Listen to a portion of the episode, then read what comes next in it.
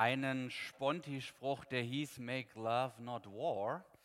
Ähm, man hat so das Gefühl, dass es gibt ein dominierendes Thema. Ähm, wir entscheiden uns heute mal für, den, für diesen Spruch und sagen, es geht heute um Liebe. Ähm, den Krieg behandeln wir dann am Sonntag. Der ist ja nämlich Thema. Ja, ähm, unsere Beziehungsserie geht nämlich heute zu Ende und wie wichtig Beziehungen sind, das kann man besonders dann merken, wenn sie auseinanderbrechen. Das gilt im Kleinen wie im Großen. Der Rosenkrieg, da kann, können die äh, Mauern wackeln. Und bei unserem gemeinsamen Haus Europa, da wackeln sie gerade auch ganz erheblich. Ja, die Mutter aller Beziehungen ist die Ehe.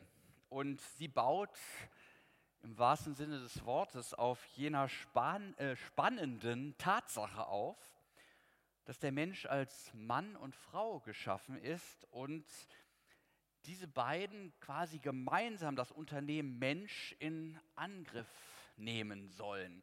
Unsere Expeditionsteilnehmer, unser Gesprächskreis, der weiß es. Es gibt also eine Geschichte mit einer Rippe, wo Adam aus ähm, ähm, Adam eine Rippe entnommen wird und Eva wird daraus ähm, erschaffen. Und dieses Bild, das ähm, spielt heute eine gewisse Rolle in, dem, äh, in der Predigt.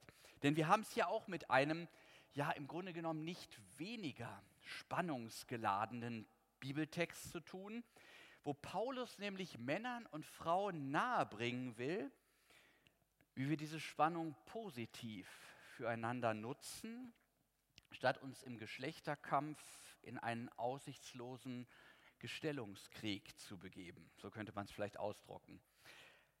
Mancher hält diese Spannung nicht aus. Ich war ja lange auch so Gemeindepastor und hatte dann da Traupaare, die dann kamen und dann bespricht man so die, äh, den Gottesdienst, der dann da auch stattfindet und die Lesungstexte, die kommen. Und immer bei diesem Text, da merkte ich, wie die Gesichtszüge so langsam entglitten und mancher dann so ein bisschen nervös wurde und sagte, das wollen Sie nicht wirklich vorlesen, oder? Und ich denke, man muss ein bisschen starke Nerven haben, aber ich denke, wir werden Gutes darin finden. Ich lese uns Gottes Wort aus dem fünften Kapitel des Briefes an die Epheser. Im fünften Kapitel. Dort sagt Paulus, ordnet euch einander unter in der Furcht Christi. Ihr Frauen ordnet euch euren Männern unter wie dem Herrn, denn der Mann ist das Haupt der Frau, wie auch Christus das Haupt der Gemeinde ist. Jetzt verstehen Sie schon, warum die Leute nervös werden. Er hat sie als seinen Leib gerettet. Aber wie nun die Gemeinde sich Christus unterordnet, so sollen sich auch die Frauen ihren Männern unterordnen in allen Dingen.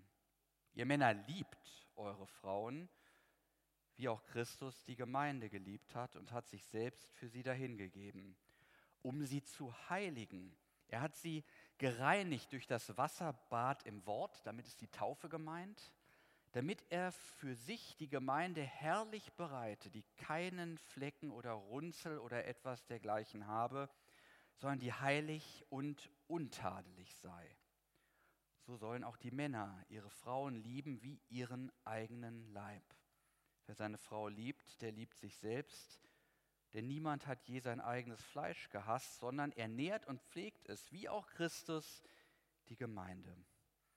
Denn wir sind Glieder seines Leibes.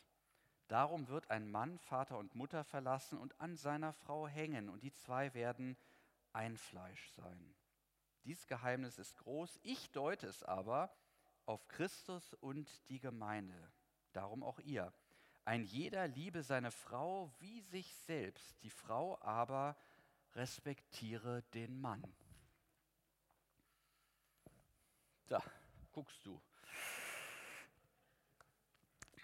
Du lieber Himmel, nicht? Sie haben es gemerkt. Unterordnung, ein Sakrileg in einer egalitären Gesellschaft, die Autonomie und Selbstverwirklichung zum höchsten Wert erhoben hat. Dieser Text funktioniert in unserer Selfie- und Ich-AG-Kultur hm, nicht so richtig. Damit können wir für heute im Grunde Schluss machen, es sei denn, Sie haben mit mir gemeinsam erstens möglicherweise letzte vorsichtige Zweifel, dass die Kultur, in der wir leben, im letzten vielleicht doch nicht umfassendes Glück und den Weltfrieden beschert. Und zweitens wohnt in ihnen vielleicht die Vermutung oder zumindest ein, eine Restsehnsucht, sagen wir mal, dass wir hier hinsichtlich unserer Ehen vom Erfinder der Ehe doch vielleicht noch was lernen können. Schauen wir mal. Versuchen wir es mal mit Mannschaftssport, der die Ehe ja auch irgendwie zuzurechnen ist.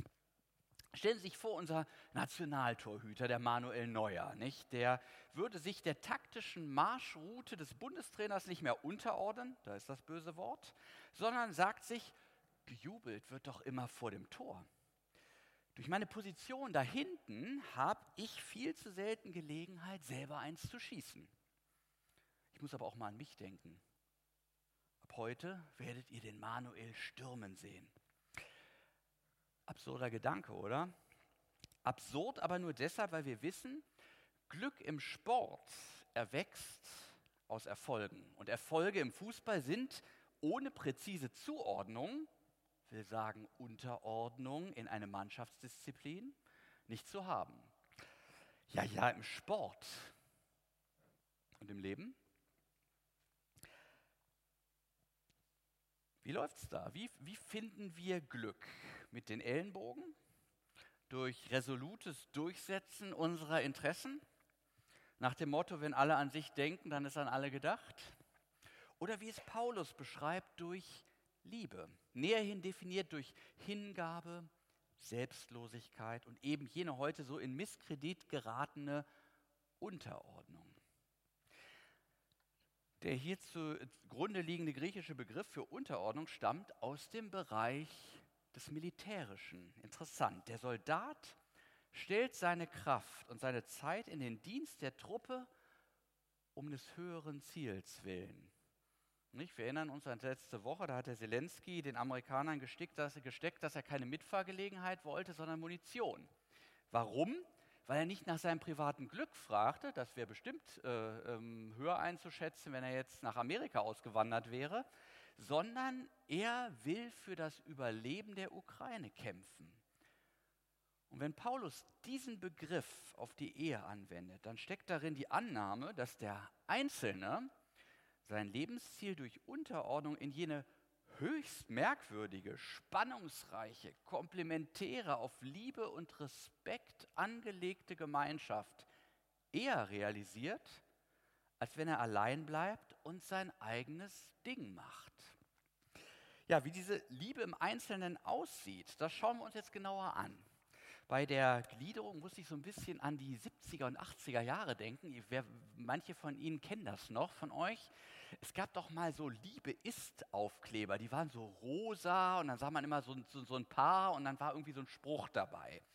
Ähm, und ich habe jetzt sozusagen drei paulinische Sticker für euch bereit. Erstens, eheliche Liebe ist regenerativ. Zweitens, nee, zweitens, sie beruht auf Vielfalt und drittens, sie gründet in echter, wahrhaftiger Freundschaft. Erstens, eheliche Liebe ist regenerativ. Damit fange ich an, weil es meines Erachtens den Kern unseres Predigtextes ausmacht. Die Ehe, wie Paulus sie hier beschreibt, die wurzelt in einer geistlichen Erfahrung, die uns als Kraftquelle dienen soll. Es geht hier also nicht um eine Wald- und Wiesenehe, sondern um die christliche Ehe. Es geht um die Erfahrung, die die Gemeinde mit Jesus macht und gemacht hat. Und wer diese Erfahrung nicht kennt, für den ist sie bestenfalls ein irritierend abständiges Beispiel aus einem religiösen Paralleluniversum. Lieben wie Jesus ist klar. Das Aufrufen höchster Ideale, anders kann man es da nicht verstehen, ist der beste Weg zur Frustration. Also da sagt man, wir sind doch alle keine Engelein, nicht wahr? Haben wir das nicht in kleinerer Münze für uns? Und dann eben auch können wir nicht einen anderen, lebensnaheren Text haben. Für die christliche Gemeinde, und damit meine ich nicht die Vereinigung der Kirchensteuerzahler, sondern diejenigen, deren Herz Jesus durch sein blutiges Opfer am Kreuz gewonnen hat und die deshalb fortan mit ihm betend und sein Wort bedenkend verbunden bleiben möchten. für die ist dieser Text eine beständige Kraftquelle, also im besten Sinne regenerativ. Sie richten sich daran aus und sie richten sich daran auf. Sie tanken auf in der Liebe eines Gottessohns, der seine Autorität und seine Würde und seine Macht an der Seite des Vaters hinter sich lässt und Mensch wird. Nicht, das erinnert wieder an das, was wir in der letzten Woche so gesehen haben. Ich weiß nicht, ob Sie es in den Medien mitbekommen haben. Da waren ständig irgendwelche Twitter-Meldungen mit Bildern, wo man dann Vitali Klitschko in Armeekleidung sah oder auch den Zelensky. Und die Leute haben genau gewusst, was das bedeutet. Das sind nicht Bosse, die ihre Privilegien nutzen, sondern die sie ablegen und echte Leader sind, die vorne weggehen, die vorangehen und kämpfen für ein großes Ziel. Die lieben ihr Land. Und so wie wir von solchen Typen inspiriert sind und der Ukraine momentan Flügel zu wachsen scheinen, so ist die christliche Gemeinde inspiriert von Jesus hingebungsvoller Liebe gegenüber seiner Gemeinde, die dorthin geht, wo es weh tut. Und der uns auch dann noch liebt, wenn bei uns wenig Liebenswertes zu finden ist. Wir, die Zöllner, Pharisäer und Ehebrecher dieser Welt. Apropos Ehebrecher, er liebt uns selbst dann noch, wenn seine Anstrengungen bei uns auf wenig Gegenliebe stoßen und wir fremd gehen. Da hieß es doch, wollt ihr Jesus oder wollt ihr Barabbas? Och, wir nehmen den Barabbas, haben die Leute gesagt. Bei so einem fühlen wir uns wenigstens bei unseresgleichen. Wir haben es also bei Jesus zu tun mit der Erfahrung einer Liebe, die sich hingibt und unterordnet, die uns dient, auch wenn wir mal nicht Normalform haben, die uns sogar dann liebt, wenn wir völlig neben der Spur sind. Ja, und solche Zeiten gibt es gerade auch in der Ehe. Und da ist es wichtig, dass wir in diesen Zeiten die Rechtfertigung für die Liebenswürdigkeit unseres Partners nicht aus seinem Wohlverhalten ziehen, sondern aus unserem Eheversprechen das in der Erfahrung von Gottes unwandelbarer Treue wurzelt. Er, von dem es heißt, er hat uns zuerst geliebt. Er hat uns schon geliebt, als wir noch Feinde waren. Dafür braucht es eben diese regenerative Quelle der Verbundenheit mit unserem Gott, dass wir festhalten können am Ehebund, an diesem Versprechen zukünftiger Liebe über alle möglicherweise momentane emotionale Gefühllosigkeit hinaus. Dass wir unseren Partner gewissermaßen erlösen aus seiner momentanen Herzensverhärtung und ihn mittels einer Liebe durchtragen, die eben nicht von dieser Welt ist. Lieben kann aber nur der, der sich geliebt weiß. Das weiß sogar die Psychologie. Und wenn diese Liebe nun krisenbedingt durch meinen Partner nicht gespiegelt wird, weil der mir hier nämlich Zeichen seiner Liebe versagt oder sogar feindselig agiert, dann braucht es regenerative Energien, um, um durchhalten zu können. Dann braucht es eine aktive, lebendig gepflegte Beziehung zu Gott, die uns das schenken kann, was uns der Partner im Moment schuldig bleibt. Punkt 2. Eheliche Liebe beruht auf Vielfalt. Manchmal denken wir ja, unsere Ehe, die wäre eigentlich viel besser, wenn unser Partner nicht diese eine Eigenschaft nicht hätte, die wir uns so dringend von ihm wünschen. Mir fällt da manches ein. Wenn der nämlich mehr so wäre wie so wie ich, dahinter steckt, wenn man mal näher drüber nachdenkt, die Annahme, dass bei größerer Gleichheit von Menschen weniger Probleme zu erwarten wären. Vor allen Dingen hat man dann die Verschlungenheit des anderen Geschlechts im Verdacht, für unnötige Überkomplexität zu sorgen. Frauen halt, nicht? Oder Männer, kennst du einen, kennst du alle. Ich glaube das nicht. Ich war ja mal Hochschulpfarrer, da habe ich in so manchen Abgrund und äh, mancher Mädels-WG gucken können und ich wusste, Zickenkrieg ist auch kein Paradies da habe ich diese Illusion irgendwie beerdigt. Aber ernsthaft, also Gott schafft ja den Menschen nicht zufällig in dieser Komplementarität von Mann und Frau. Also zwei Puzzleteile, die zusammen ein Ganzes geben. Mann und Frau aufeinander bezogen, mit allen Verwicklungen und Herausforderungen, die das für uns manchmal mit sich bringt. Aber sie sind wohlgemerkt zusammen der Mensch. Gott schuf den Menschen, heißt es in der Bibel, und er schuf sie als Mann und Frau. Also echtes Menschsein ist nicht jenseits dieser Geschlechterpolarität zu haben. Wir sind ja Gottes Ebenbild, hat er gesagt. Und so wie Gott, Vater, Sohn und Heiliger Geist und das alles als Einheit ist, kann man sich kaum vorstellen, so sind wir Männer auf die Frau bezogen und diese wiederum auf uns. Kommen wir nicht drum rum. Die Hürde, die müssen wir nehmen, wenn wir echte Menschen werden wollen. Nicht nur in der Ehe, sondern auch außerhalb. Es gibt ja auch Unverheiratete, aber auch die leben bezogen auf irgendwelche Menschen vom anderen Geschlecht. Und es tut Menschen gut, Freundschaften zu haben, weil da kann man was lernen, was man selber so nicht hat. Ich fürchte, wer die Geschlechterpolarität ignoriert, der umschifft oder umschifft oder sagen wir mal als bloß soziales Konstrukt abtut, der wird dem Glück echten Menschseins nicht wirklich auf die Spur kommen, sondern ewig auf der Suche nach seiner verlorenen Rippe bleiben. Weil das so ist, ist in der Ehe nicht Geschlechterkampf angesagt, sondern Kooperation. Denn sonst würden wir ja unser eigenes Menschsein bekämpfen. Also machen wir uns vielmehr klar, im anderen Geschlecht steckt ein wichtiger Teil, ein lebenswichtiger Teil meiner eigenen Menschwerdung. Das wird schon recht vordergründig deutlich, nicht? Gott hat Mann und Frau nämlich ein wesentliches Merkmal gemeinsam zugeeignet, ihre Schöpferkraft. Ich brauche das nicht näher ausführen, das ist die Sache, die Hand und Fuß hat. Man kann gemeinsam zu äh, neuen Menschen gelangen, also gemeinsam Kinder bekommen. Das ist wunderbar.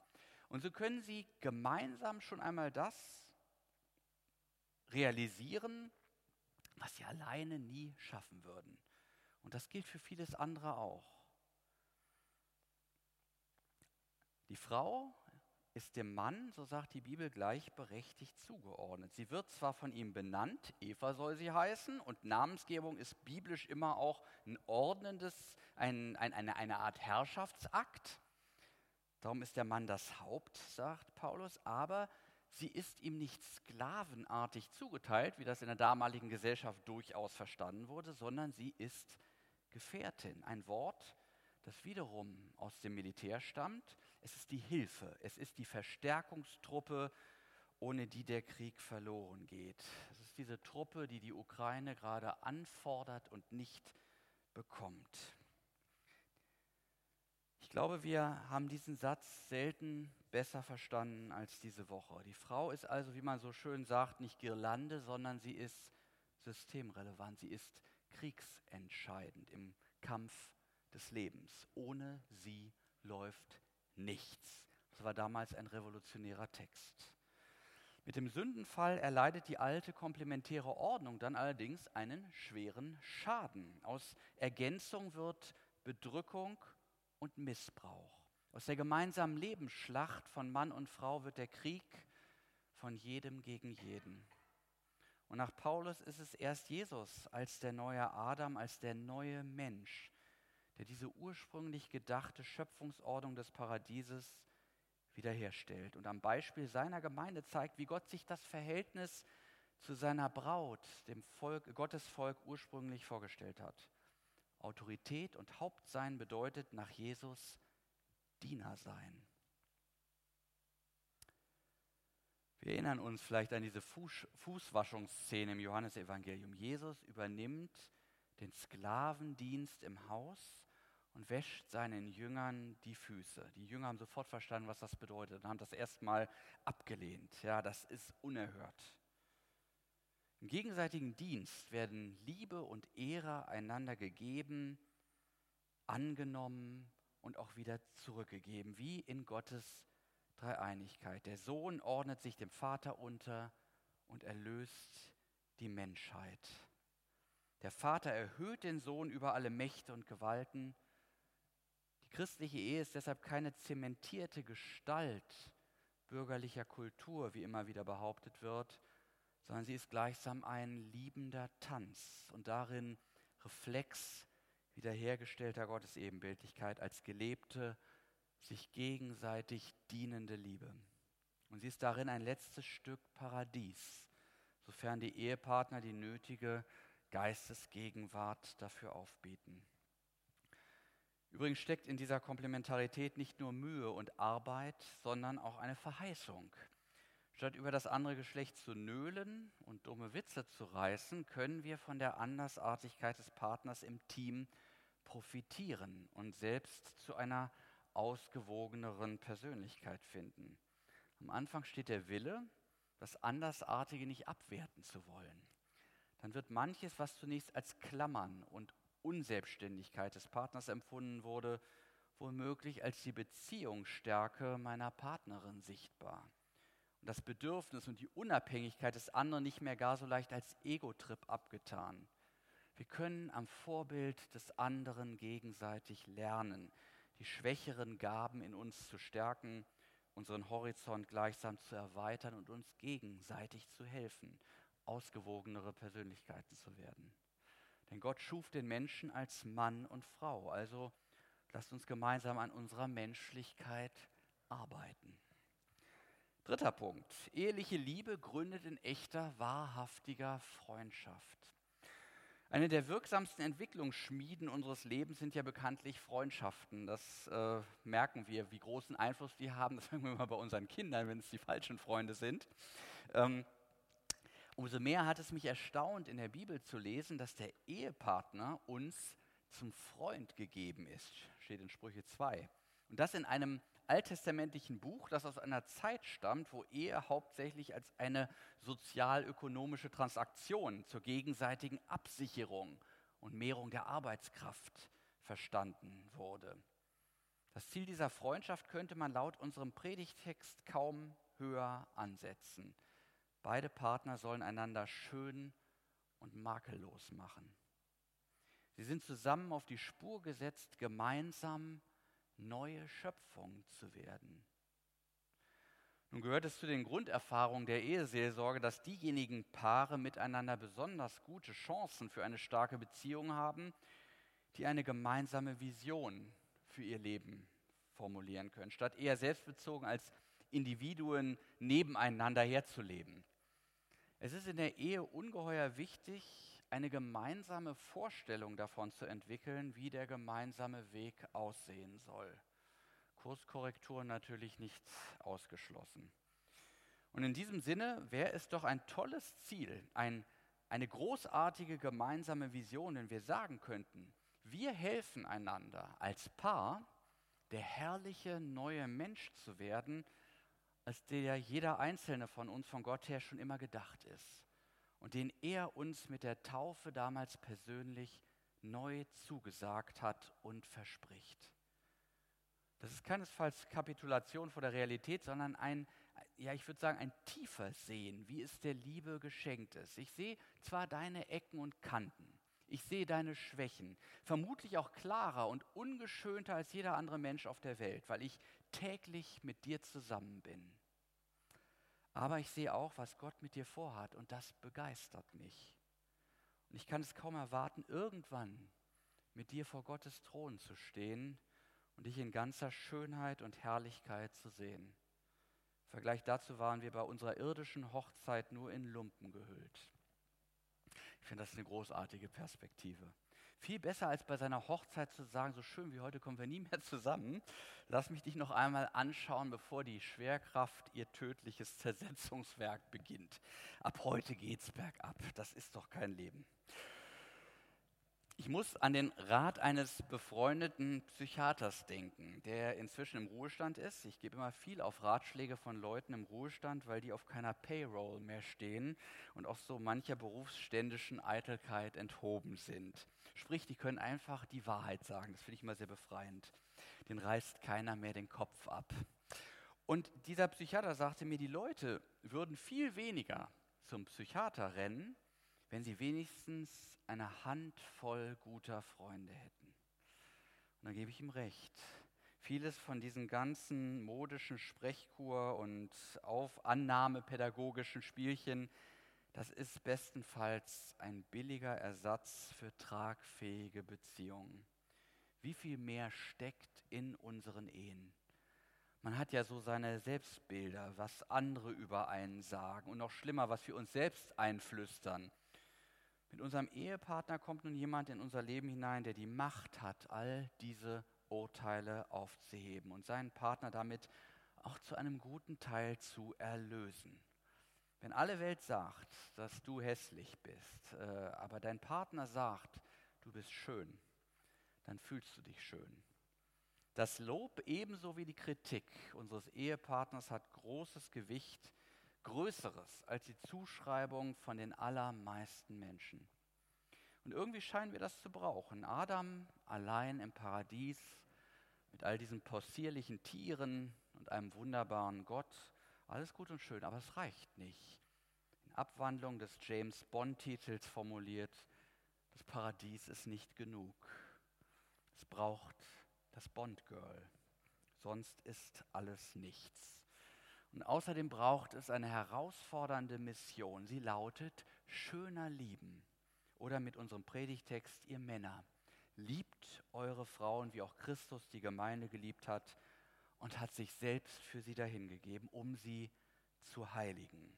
Er hat sie gereinigt durch das Wasserbad im Wort, die Taufe, damit er für sich die Gemeinde herrlich bereite die keinen Flecken oder Runzel oder etwas dergleichen habe, sondern die heilig und untadelig sei.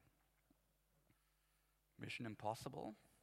Für uns schon, aber für unseren großen, herrlichen Gott gilt, yes, he can. Mit Gottes Hilfe schaffen wir das. Amen.